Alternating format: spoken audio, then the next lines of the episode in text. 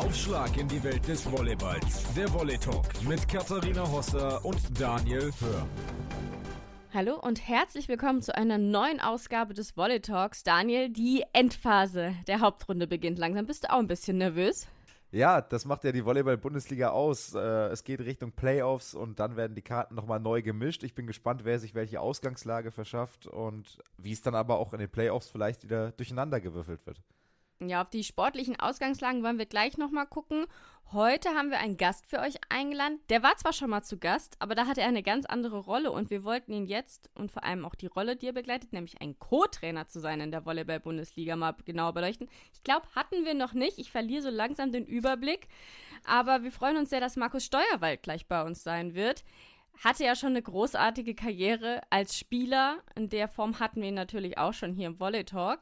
Und jetzt freuen wir uns, dass wir ihn mal ein bisschen ausquetschen können, wie es denn so ist, mit Alexander Weibel zu arbeiten. Einen richtigen Volleyball-Nerd, was so seine Aufgaben sind. Ich glaube, da können ganz, ganz spannende Einblicke kommen. Und von daher würde ich sagen, Daniel, springen wir doch direkt nach Dresden und freuen uns, dass wir jetzt Markus Steuerwald bei uns im Volley Talk begrüßen. Hallo Markus. Grüß euch, hi.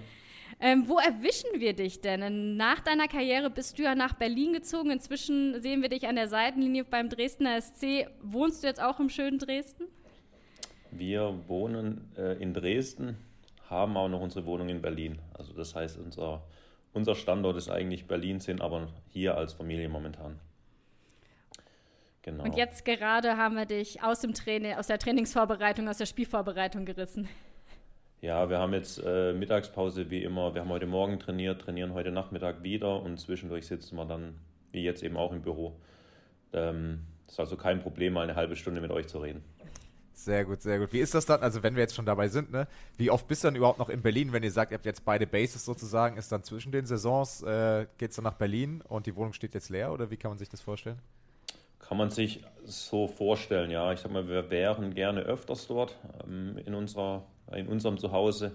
Aber ja, der Zeitplan lässt es leider nicht so oft zu. Dementsprechend sind wir doch deutlich mehr in Dresden.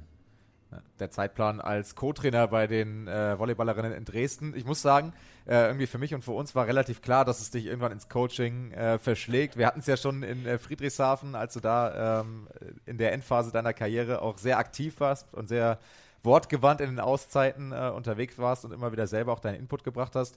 Äh, dein Bruder hat es ja auch an die Seitenlinie gezogen, ähm, ab und an dann auch als äh, Co-Kommentator und Experte bei, sei es Olympia oder auch bei anderen Übertragungen äh, an der Seite von Kati oder mir. Also das ist ja wirklich eine sehr volleyballverrückte Familie, die auch äh, sehr gerne über Volleyball spricht und das dann auch weiterführt nach der Karriere. War das für dich auch schon so klar wie für uns? Äh, ja, ich konnte mir das schon immer sehr gut vorstellen. Ähm, ich mache das echt gerne. Mir macht das auch viel Spaß. Ähm, ob das jetzt viel, es, ist, es ist viel Arbeit. Das stört mich jetzt eher weniger, muss ich ehrlich sagen. Ähm, ja, aber mir macht das Spaß. Ähm, auch dieser, dieser Switch vom Spielfeld jetzt an die Seitenlinie. Das ist. Das war für mich so ein bisschen, das irgendwie hat es gereicht. Ja, ich hatte jetzt nicht mehr so die Motivation zu spielen. Aber es ist jetzt nicht so, dass ich Volleyball deswegen den Rücken kehren will. Ähm, das macht mir absolut Spaß und da gehe ich auch voll drin auf ähm, ja, dementsprechend bin ich dann doch wieder recht schnell zurück hier im Zyklus. Was ist denn der Reiz am Coaching? Also für viele ist es ja, sage ich mal, diese Beziehung Spieler-Trainer, irgendwann denkt man so, oh, der nervt mich, aber dann sieht man ganz viele Ex-Spieler, die sagen, aber irgendwie hat das doch einen Reiz. Ähm, was war das für dich, zu sagen, so dieses Coaching ist genau mein Ding? Ja, ich sag mal, ich arbeite gerne in der Gruppe, ich arbeite gerne mit Leuten zusammen. Ähm, ich bin keiner, der jetzt äh, stundenlang am Schreibtisch sitzt und äh, seine eigenen Brötchen backt. Deswegen ist das schon gut so. Ähm, spannend ist natürlich so, wo man halt früher gedacht hat, ach so ein Quatsch hier, was will denn der Trainer jetzt von mir? Das wäre doch besser so und so. Ähm, und jetzt steht man auf der anderen Seite und dann ist es doch irgendwie, naja, ich verstehe jetzt, wie die Spieler sich fühlen, aber eigentlich sollte, ja, ich sag mal, diese, diese, diese Balance zu finden, das ist manchmal ganz lustig, weil ich natürlich verstehe ich, ähm, relativ häufig, wie die Spieler oder Spielerinnen sich fühlen. Ähm, aber ich sehe es jetzt auch von der anderen Seite, warum Coaches äh, gewisse Dinge einfach einfordern und warum es wie gemacht wird.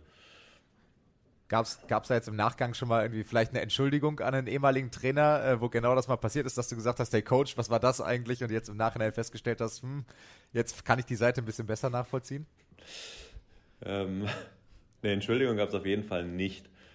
Ja, ich würde jetzt auch sagen, ich bin jetzt keiner, der jetzt äh, zum Trainer hingeht und sagt, Trainer, bist du blöd? Ja, mich, das gehört sich nicht, selbst wenn ich das so denken würde. Ähm, ich denke, da geht es manchmal eher so um, ja, wie sollen wir jetzt trainieren, sollen wir frei machen, in welche Richtung sollen wir trainieren oder gibt auch einfach dann, sag ich mal, stumpfe Trainingseinheiten ein bisschen. Wir haben einfach gewisse technische Dinge arbeiten müssen. Als Spieler ist es dann oftmals, ist es langweilig, ist trocken, macht dann wenig Spaß. Ähm, aber ich denke, aber es sind einfach gewisse Dinge, die, die man so trainieren muss oder die so einfach am besten trainiert werden und dann müssen wir das einfach machen, ja. Und es ist halt nicht immer nur ja, ich sag mal, Spaßtherapie, dass alle kommen, Spaß haben, wieder nach Hause gehen und, und, und ein lässiges Leben führen. Dann die Frage nochmal umgekehrt sozusagen. Äh, Gab es denn Trainer, die dich positiv beeinflusst haben, wo du äh, sagst, das sind vielleicht auch diejenigen, die mich inspiriert haben, selber Trainer zu werden? Ah, Gab es da welche? also ich nenne jetzt mal nicht unbedingt Namen. Ja. Ähm, also es gibt, also ich muss ehrlich sagen, ich, aber das war auch als Spieler so für mich man hört immer Dinge von Trainern, die man dann halt, äh, mit denen man übereinstimmt oder mit denen man, wo man eher denkt, naja, du hast jetzt keine Ahnung, das, das, das passt gar nicht. Ja. Ich sag mal, da ist einfach ganz wichtig rauszuziehen, also die, die richtigen Schlüsse zu ziehen. Was kann mir helfen? Ähm, als Spieler, was kann mir helfen, besser zu werden? Was hilft mir jetzt nicht? Ja, und ich denke, da ist es als Trainer genauso. Und ich denke, das habe ich so ein bisschen aufgeschnappt über all die Jahre von den verschiedenen Leuten. Da gibt es natürlich gucke ich mir Dinge ab. Oder ähm, zum Beispiel Vital war einfach lange mein Trainer. Es sind natürlich viele Dinge, die ich dann ähnlich sehe wie er. Gibt aber auch Dinge, wo ich sage, naja, das würde ich ganz anders machen. Ähm, aber das gleiche ist dann mit Michael Warm oder anderen Trainern. Ja? Ähm, ich denke, man ist einfach, man muss einfach sich das alles anhören, offen sein für alles und dann die richtigen Schlüsse ziehen. Und dann dementsprechend versuche ich, sage ich mal, dann meine, meine eigene Persönlichkeit so zu entwickeln, ja, meinen eigenen Stil zu entwickeln. Und das mache ich einfach besten Gewissens und schauen wir mal, wo das dann hinführt. Ja, du sagst gerade schon, wo es hinführt. Gibt es denn einen Karriereplan, welche Teams du mal unbedingt coachen willst? Äh, Soll es mal vielleicht zu einer Nationalmannschaft gehen?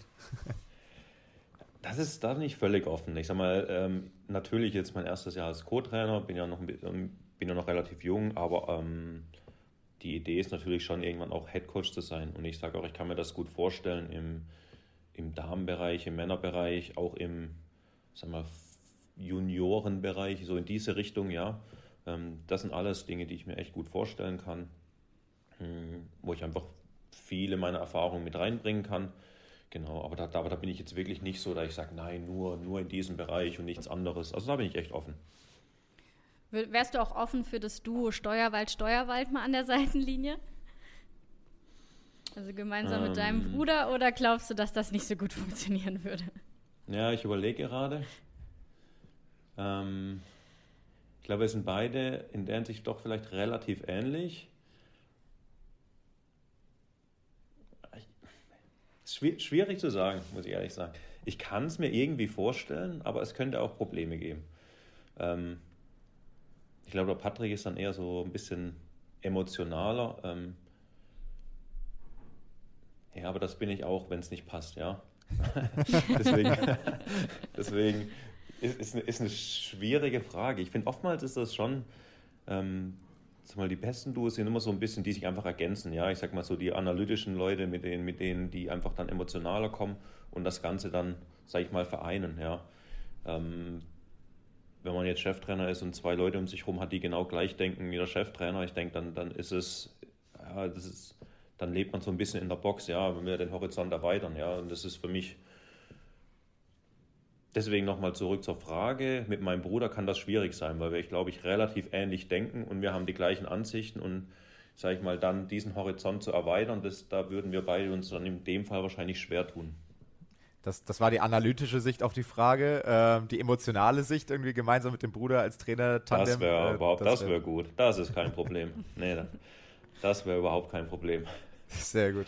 Ähm, Nochmal zurück zum Eingang. Da habe ich gesagt ja schon, äh, wir haben dich irgendwie auch in einem Trainerjob erwartet. Allerdings haben, glaube ich, weder Kati noch ich und wahrscheinlich auch viele andere draußen nicht gedacht, dass der erste Trainer oder in dem Fall Co-Trainerjob dann im Frauenvolleyball stattfindet. Wie kam das da zustande und wie kam der Kontakt äh, nach Dresden zustande?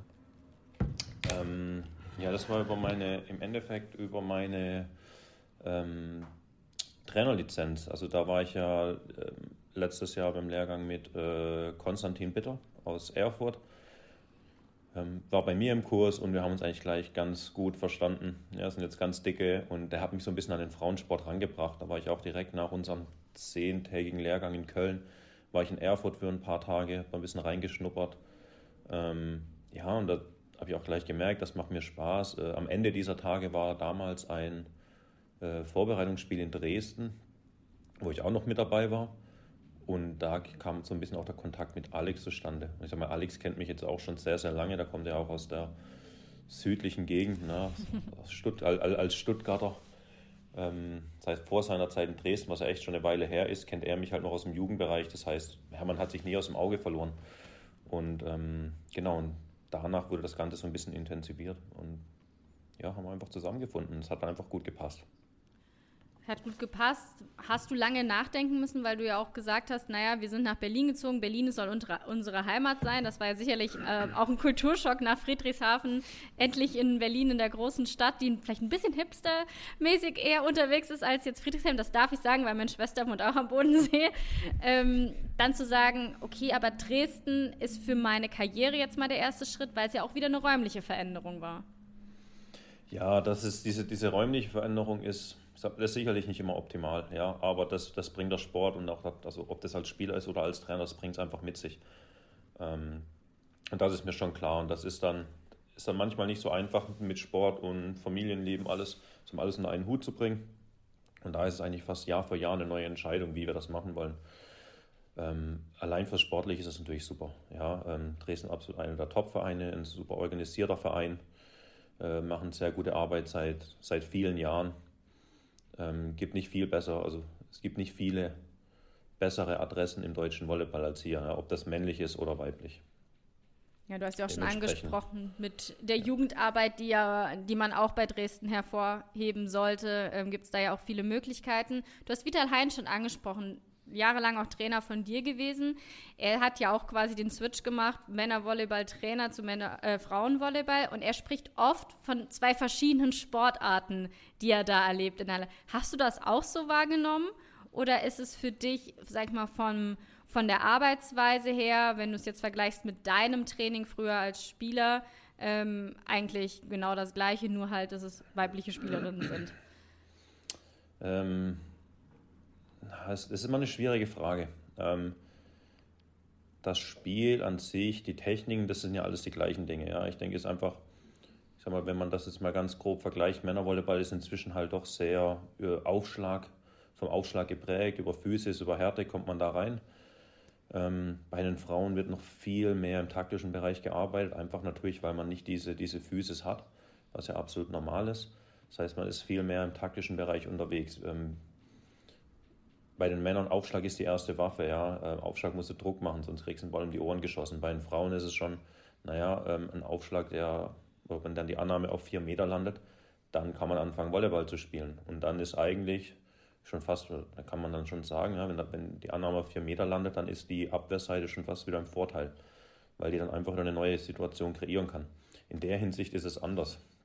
Mhm ich sage mal, es ist halt einfach wichtig herauszufinden, wo, wo die Schwerpunkte liegen, wo, wo kann man die Punkte gewinnen, wo sind die Punkte zu verlieren und was muss man gut machen. Und ich denke, das ist ein bisschen anders bei den Männern als beim, bei den Frauen. Aber ich sage mal ganz grob, im technischen Bereich ist das natürlich trotzdem alles mehr oder weniger das Gleiche. Nimmt man jetzt mal, sage ich mal, die, die, die Bridge-Annahme, die es halt bei den Männern einfach deutlich mehr gibt, nimmt man das raus. Aber die, die Quintessenz dessen ist ja trotzdem noch, dass Aufschlag, Annahme ein extrem wichtiges Spiel ist, unabhängig davon, was dann die Folge sozusagen ist. Beim Männervolleyball kommt der Aufschlag ohne Druck, dann hast du schon verloren. Beim Frauenvolleyball kommt der Aufschlag mit Druck, dann hast du eine richtig gute Chance, in der Abwehr zu agieren. Also die Quintessenz ist ja trotzdem, dass der Aufschlag bei beiden ja eine extrem wichtige Rolle einnimmt und vielleicht dann auch ein Fokus bei euch im Coaching? Ja, ist immer. Also wir, wir haben es jetzt auch selber dieses Jahr, waren jetzt ein paar Spiele, und nicht so gut aufgeschlagen haben, auch vergangenes Spiel zum Beispiel, dann, dann ist es einfach schwierig. Ja, ähm, wir haben dann andere Spiele, wenn wir einfach deutlich effektiver sind, druckvoller, dann kommt dann, weil dann kommen unsere Stärken auch äh, zur Geltung mit dann Block und Abwehr. Dann sind wir gut organisiert. Aber ich sag mal, das ist auch wieder egal, ne? ob du Männer, im Männerbereich oder im Frauenbereich unterwegs bist. Wenn der Gegner die Annahme am Netz hat vorne, dann ist es ist das Spiel einfach schwierig. Ich glaube, das ist ein Thema, das müssen wir in der Sommerpause nochmal sehr vertiefen, weil ich das unheimlich interessant finde, die Unterschiede und Gemeinsamkeiten, äh, sei es in der Spielerinnen- und Spielerarbeit als auch in der Trainerarbeit rauszukristallisieren. Wir haben aber hier nur begrenzte Zeit leider heute, deshalb äh, gehen wir mal ein bisschen weiter und wollen natürlich auch ein bisschen schauen. Wir haben ja oft Trainer und Spielerinnen zu Gast, wo man dann über die jeweiligen Aufgaben spricht, aber wir hatten, glaube ich, noch nie einen Co-Trainer zu Gast oder jemanden, der aktuell Co-Trainer ist zumindest. Was sind denn so in einem Trainerteam dann die Aufgaben des Co-Trainers oder jetzt in deinem Fall deine Aufgaben in Dresden? Meine Aufgaben. Erstmal, wir bauen das Netz auf in die Halle. Wir, machen, wir gehen sicher, dass vor dem Training alles steht, alles da ist, was wir brauchen. Sonst sind wir, ähm, ist ja Max und ich als, als Co-Trainer. Max macht das Scouting noch mit nebenbei auch. Ähm, wir haben dann zum Beispiel, wir machen viel Annahme bei uns. Wir machen das Annahmetraining mit den Spielerinnen.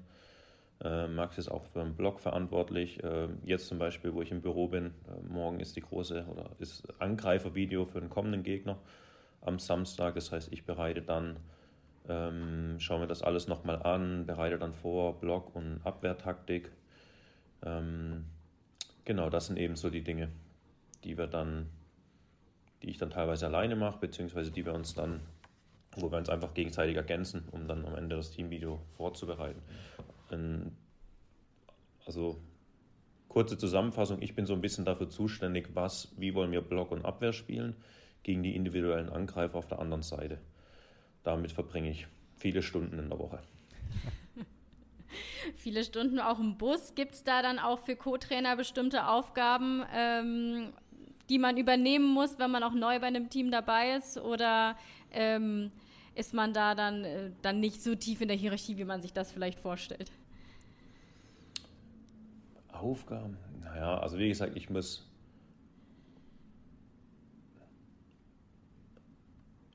also wie gesagt, die Halle muss ich aufbauen, sage ich jetzt mal, damit das alles steht. Sonst, sonst ist da, sonst mache ich die Arbeit, die ich zu tun habe. Ja, jeder hat so seine Kleinigkeiten, aber sonst habe ich jetzt nichts Spezielles zu tun, fällt mir jetzt erstmal nichts ein.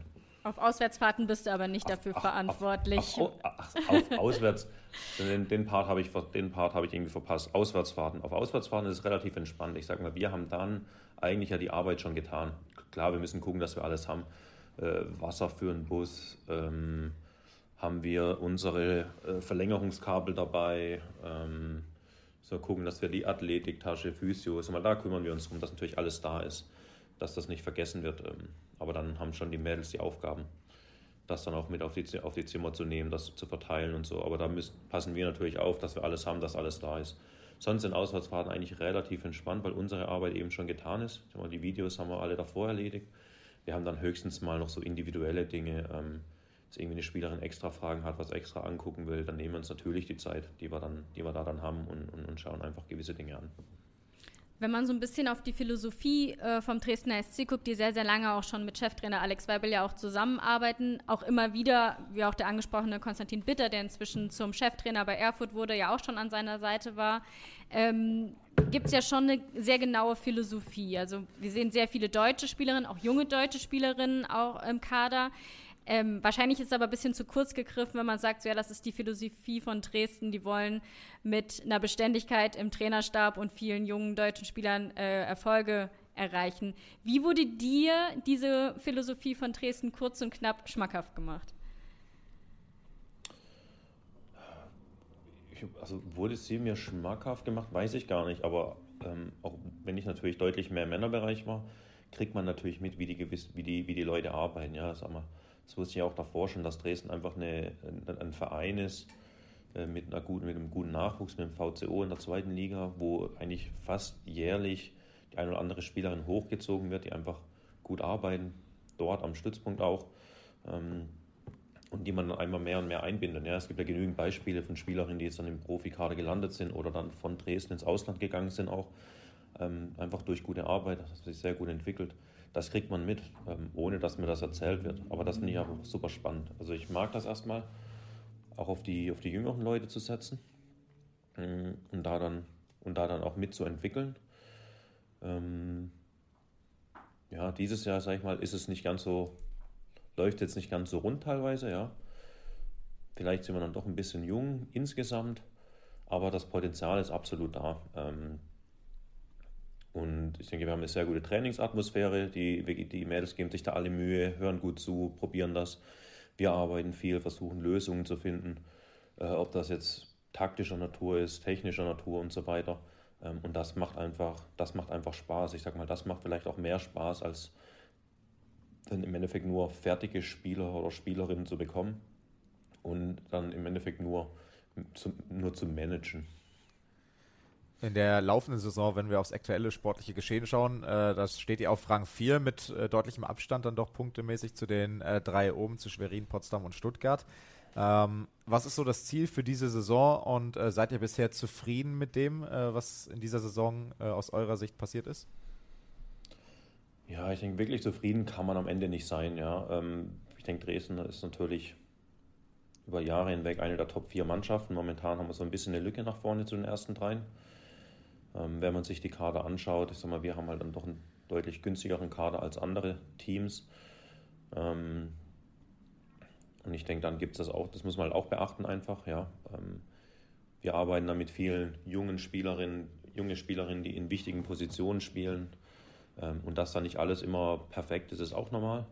Ja, wir haben, wir haben teilweise sehr gute Spiele, wir haben aber auch teilweise einfach schwache Spiele, wo Dinge nicht so gut funktionieren. Da fehlt uns einfach an Konstanz. Und das versuchen wir aber nach wie vor reinzukriegen. Jetzt für die kommende Saison, ich denke, wir stehen jetzt auf Platz 4, brauchen noch den einen oder anderen Punkt, um den auf jeden Fall zu, zu festigen. Also was wichtig wäre für erstmal Heimrecht im Viertelfinale, aber dann auch für ähm, Europapokalplatz im kommenden Jahr. Ähm, das ist natürlich absolut das Ziel. Und nach vorne, nach vorne muss man dann schauen. Ja. Für uns, wir konzentrieren uns erstmal auf das, auf, dieses, auf das nächste Spiel, ist für uns wieder ganz wichtig. Ja, dass wir die, die Hauptrunde jetzt gut abschließen, stark abschließen, uns nochmal ein bisschen mehr in Rhythmus einspielen, hatten jetzt ja auch ein bisschen Positionswechsel mal wieder vorgenommen ähm, in der Mannschaft. Und ja, gegen wie es dann in den Playoffs läuft, müssen wir eh gucken, weil ich sag mal, gegen wen auch immer, das ist alles relativ eng. Das können wir auch nicht beeinflussen, deswegen müssen wir einfach auf uns selber schauen und auf unsere eigene Entwicklung achten. Wenn man ja auf Dresden schaut, du hast ja auch gesagt, man kriegt das ja mit in Volleyball Deutschland, wenn man sich dafür interessiert, gibt es immer wieder diesen sehr erfolgreichen Volleyball. Dann gibt es mal ein paar Phasen, wo was Neues aufgebaut wird, neue Spielerinnen integriert werden. Jetzt gerade habt ihr zu Beginn der Saison auch gerade mit Sarah Straube auf Zuspiel ja jemanden gehabt, den man erstmal dahin führen muss, in so einem namhaften Verein dann auch äh, die Führungsrolle zu übernehmen.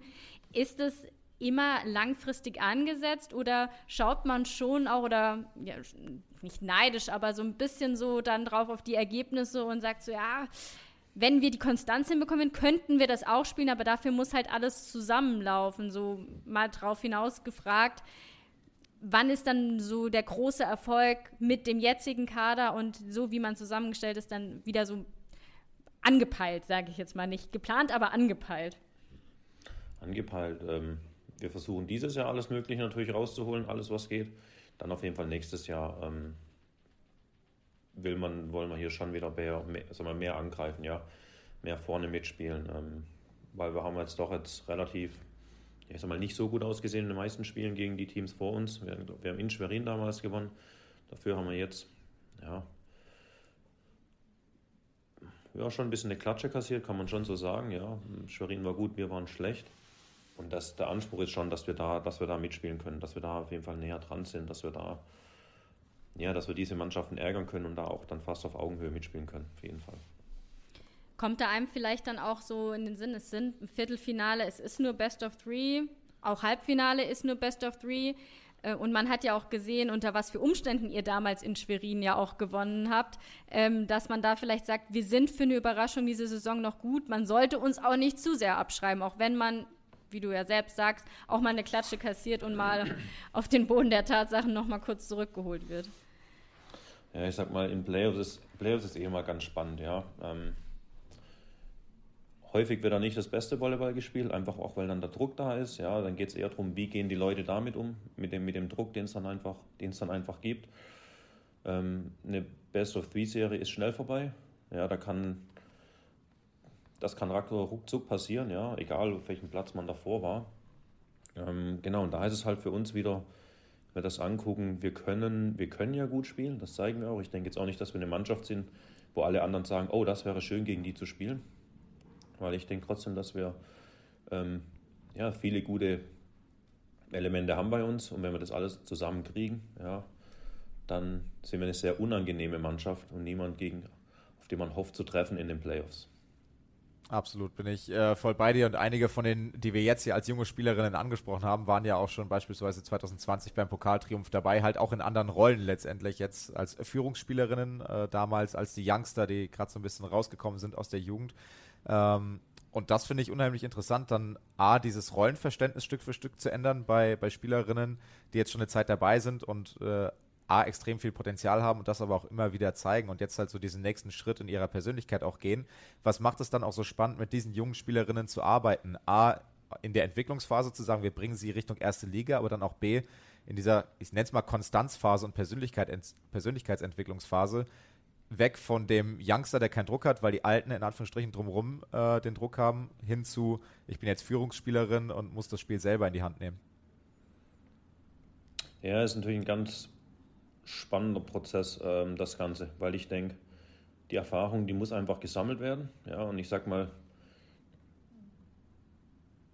es ist zum Beispiel, ich denke mal, das ist ein, das ist ein ganz wichtiges Thema, dieses Reinwachsen in etwas. wenn man jetzt anguckt, wir haben natürlich Jenny hier, die jetzt schon ein paar Jahre spielt auf äh, Top-Niveau und das einfach Jahr für Jahr kennen, ja, wie das ist, da oben mitzuspielen. Ähm, dann Sarah immer als zweite Zuspielerin, jetzt ist sie eben die erste Zuspielerin, ist natürlich was anderes. Ähm, oder wenn man anguckt, Moni zum Beispiel auch schon ein paar Jahre jetzt dabei ist, aber jetzt natürlich absolut in so einer Rolle ist, wo sie absolute Führungsspielerin ist. Aber dieser, dieser Sprung von, hey, ich spiele mal mit oder jetzt bin ich eine der Führungsspielerinnen und ich muss Woche für Woche gut spielen, das ist, das ist ein riesiger Schritt, ja, und das ist schwierig. Und das ist auch was, das das lernt man, also meiner Meinung nach lernt man das nur einfach, wenn man da durchgeht. Ja? Es ist natürlich einfacher, wenn man, ich sag mal, alte Spielerinnen um sich rum hat, die den Wagen ziehen, ja, und man läuft halt mit, aber irgendwie, wie soll ich denn das beschreiben? Ich versuche das gerade. Also da reden wir auch ganz viel drüber natürlich. Einfach diesen, diesen Sinn zu entwickeln, dass ich Woche für Woche gut spielen muss. Es reicht nicht nur einmal gut zu spielen. Es reicht, du musst halt jedes Wochenende musst du wieder dein Top-Niveau abrufen. Ja, sonst, und sonst haben wir diese Auf und Abs, diese Höhen und Tiefen, diese ganze, die ganze Zeit. Und da musst du Konstanz reinkriegen. Und das ist einfach so ein Lernprozess, wo man das verstehen muss, okay, es reicht nicht einmal gut zu spielen oder zweimal gut zu spielen, du musst jede Woche am Samstag die Topleistung abrufen. Und das geht einfach nur über, über, über Spielzeit, über eine, gewisse, über eine gewisse Phase, also eine gewisse Zeit, einen Zeitraum, wo man das erleben muss und, und kennenlernen muss, damit man damit dann umgehen kann. Was ich noch ganz, ganz spannend finde, du ähm, lebst natürlich, wenn du sagst, als ich kümmere mich um äh, Abwehr-Block-Verhalten auch, und du hast es auch gerade eben auch über die Spielerinnen, die dann mal die Position mal wieder ändern müssen, äh, jetzt nochmal an Linda Bock denk, ähm, ist das was, was du auch gerade als ehemaliger ähm, Libero dann vielleicht noch mal besser nachvollziehen kannst, weil du eben noch sehr nah an deiner aktiven Karriere bist, wie sich Spielerinnen da fühlen. Ist es vielleicht ein Vorteil tatsächlich, wenn man jung nach der Karriere ähm, in diesen Co-Trainer-Job geht? Ähm, ich denke ja, weil ich doch eigentlich würde ich behaupten, ein sehr gutes Gefühl dafür habe, wie, wie die Mädels sich fühlen, auch nach gewissen Trainingseinheiten oder nach gewissen Übungen, ob das jetzt Spaß macht, ob das langweilig ist, ob das jetzt eher schwierig ist, einfach weil ich selber lange ja, erfahren habe so. Ähm, ich sehe es absolut als Vorteil, weil ich dann auch sagen kann, ich weiß, das ist jetzt vielleicht nicht, wie du dir das vorgestellt hast, aber wir machen das, wir, wir machen ja nichts Grundloses. Ja? Wir haben ja immer Sinn und Zweck dabei und das ist dann, sag mal, das große Ganze ist nicht immer das, was jetzt ein Spieler, ein Spieler, äh, Spieler oder Spielerin, die kommen ins Training, ja. Die wollen heute muss ein super Training sein, das muss Spaß machen, wir müssen, da muss Energie sein, das muss alles gut funktionieren, ja. Aber manchmal ist es ist halt nicht immer so. Sag mal, das große Ganze muss man im Blick haben. Und ich denke, dadurch, dass ich das jetzt beides so ein bisschen verbinde, aus, aus aktiver Karriere und jetzt eben auch von der, von der Trainerseite, denke ich, kann ich solche Dinge auch ganz gut runterbrechen und sagen wir sagen, wir machen das, weil. Muss nur aber auch aufpassen. Das ist auch manchmal auch gefährlich, da ich dann jetzt einmal nicht zu weich werde in dem Sinn, weil ich sage, naja, ich weiß, wie du dich fühlst, so habe ich mich auch gefühlt in der Situation und das ist echt blöd. Ähm, das hilft aber auch keinem, ja. Sondern, sagen wir immer, das Sinn und Zweck erklären bei dem Ganzen und dann halt sagen, hey, und das große Ganze im Blick haben, ja, und alles, wir tun alles dafür. Vielleicht abschließend da noch direkt anschließend die Frage, ähm, wir wollen auch nicht zu viel Zeit von der Vorbereitung auf das Spiel in Vilsbiburg noch äh, von deiner Uhr nehmen. Gibt es manchmal noch die Momente, wo man das aktive Spielen vermisst oder bist du jemand, der das komplett hinter sich gelassen hat? Das habe ich komplett hinter mir gelassen. Also das überrascht mich auch nicht, habe mich nie überrascht. Ähm, paar Mal habe ich dann vielleicht ein bisschen mittrainieren müssen, wenn irgendwo Not an der Frau ist, ähm, dann stelle ich mich mal rein oder so, das geht schon. Aber vom Grundsatz her, richtig Volleyball gespielt habe ich nicht mehr seit meinem letzten Spiel. ähm, und das fehlt mir auch nicht. Ja. Da, also ist schon richtig, wo ich da jetzt bin. Das Seitenlinie und nicht mehr auf dem Feld. Ich finde das ein perfektes Schlusswort.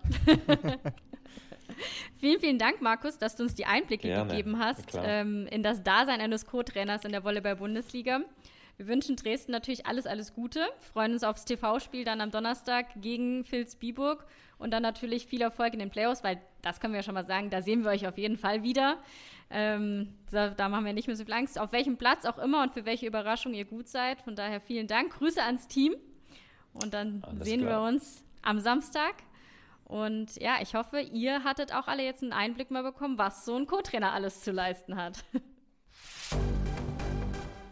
Also Dresden haben wir schon mal viel Glück gewünscht. Ähm, wir müssen aber sagen, die sind safe drin, aber es wird noch ganz schön knapp, wenn wir uns mal die Tabellensituation angucken für ein paar Mannschaften, die da um die letzten Playoffs-Plätze kämpfen. Ja, eigentlich, also gefühlt wird es für alle knapp, außer für Dresden auf vier, die sind relativ safe. Und für Stuttgart auf eins, die sehen wir aufgrund des Restprogramms auch relativ safe.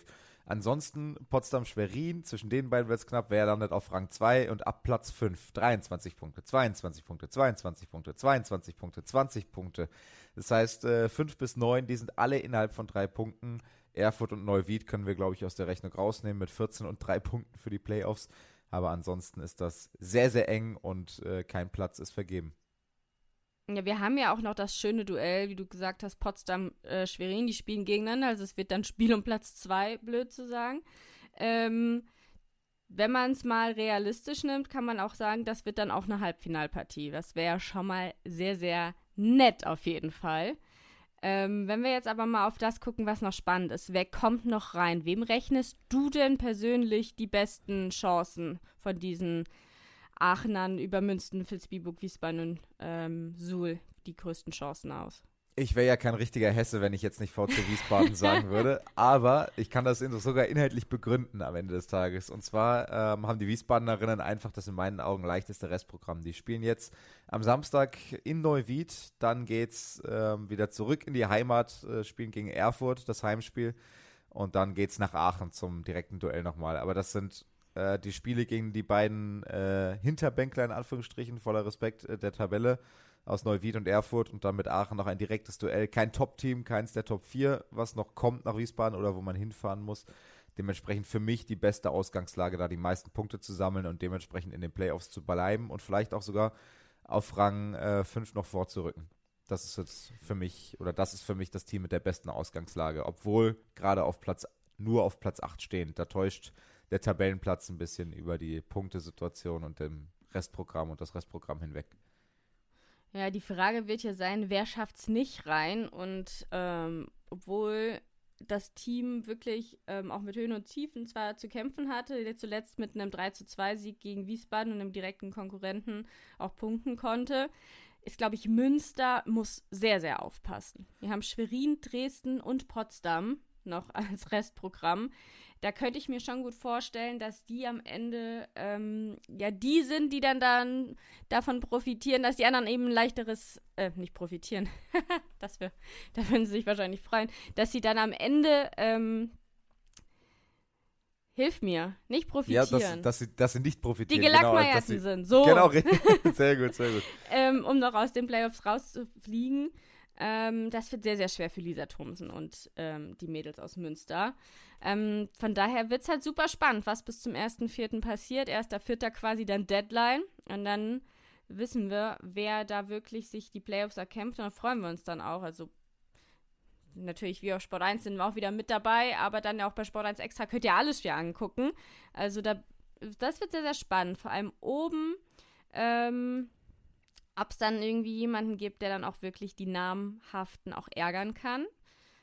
Und damit meine ich alleine auch schon mal so ein drittes Spiel erzwingen und sowas. Also da glaube ich, herrscht auch schon ein bisschen Selbstanspruch, dass man da in zwei gerne durch möchte im Viertelfinale, Definitiv. wenn man auf Platz 1 bis 4 steht. Definitiv.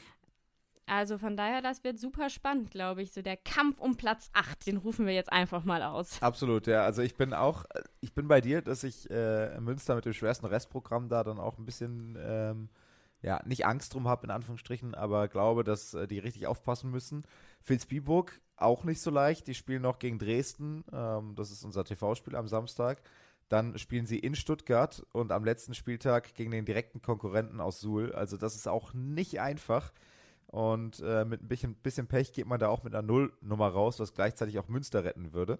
Ähm, zumindest in der aktuellen Satzbilanz, die er ausmacht, die sie ausmacht zwischen den beiden punktgleichen Teams.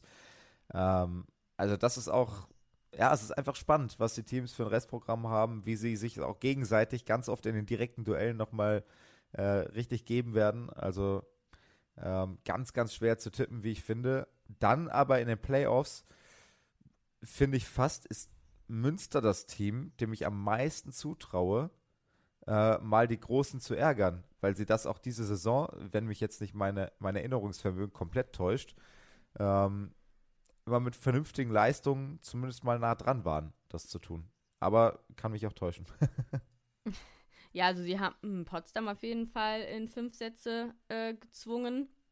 Ähm, das ist schon was, wo man ja sagen kann, das ist ja schon ein Erfolg und wer weiß, wie das mit Nervosität, Potsdamer Seite, Favor Favoritenrolle in sowas auch aussehen kann. Ne? Also das ist dann schon, ich glaube, ich schon sehr, sehr spannend. Ähm, kann jetzt wenig dazu sagen, weil ich sage ja, sie sind nicht dabei.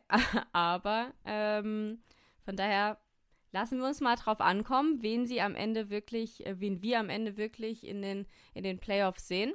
Und vor allem dann auch, wer sich da durchsetzen wird. Also ich wünsche mir ja eigentlich immer, dass alle Sp äh, Spiele komplett ausgereizt werden, alle Serien komplett, komplett ausgereizt Sowieso. werden. Wir möglichst viel Volleyball sehen können. Aber ja, die Prognosen haben wir mal aufgestellt.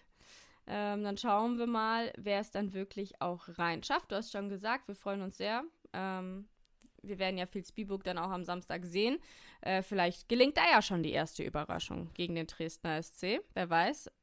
Punkte, die sie bestimmt nicht einplanen, aber die sie gerne hätten. Also da schauen wir mal, was in der Ballsporthalle dann am Samstag so los ist. Ich muss noch einmal kurz reingehen. Meine, äh, ich habe gerade noch mal ein bisschen nachgeschaut in meine Münster-Theorie. Also nur um das klarzustellen, die haben natürlich jetzt nicht drei der Spiele gegen die Großen gewonnen, sondern die haben halt diesen einen Sieg gegen Potsdam und haben dann das ein oder andere Mal, mal einen Satz stibitzt oder einen engen Fight geliefert, während die anderen Konkurrenten, beispielsweise die Ladies in Black, die auf fünf stehen aktuell, einen einzigen Satz nur gegen die Top 3, äh, gegen die Top 4 haben gewinnen können in dieser Saison bisher. Das nur als Vergleich zum Thema, äh, können die Großen ärgern. Alles klar, aber Münster, Potsdam, das war, hat Potsdam trotzdem gewonnen. Sie sind äh, stimmt richtig, zwei, genau, Potsdam fünf Sätze, Entschuldigung. Genau. Sehr gut, ja, gut aufgepasst, ist noch früh am Morgen. Bitte. Ja. du bist entschuldigt, äh, meine Augen sind auch noch klein. Und bevor wir noch mehr Sachen sagen, die vielleicht gar nicht stimmen, ähm, würden wir sagen, schauen wir uns doch einfach an, wie gespielt wird. Ihr könnt das tun bei Sport 1, bei Sport 1 Extra. Und dann freuen wir uns, wenn die Playoffs losgehen in der Volleyball-Bundesliga der Frauen. Daniel, vielen Dank. Gerne. Danke nochmal an Markus Steuerwald für die Einblicke, was so ein Co-Trainer zu tun hat. Und dann wünschen wir euch einen schönen Tag und freuen uns, wenn ihr bei der nächsten Folge Volley Talk wieder mit am Start seid. Ciao. Bis dahin. Ciao, ciao.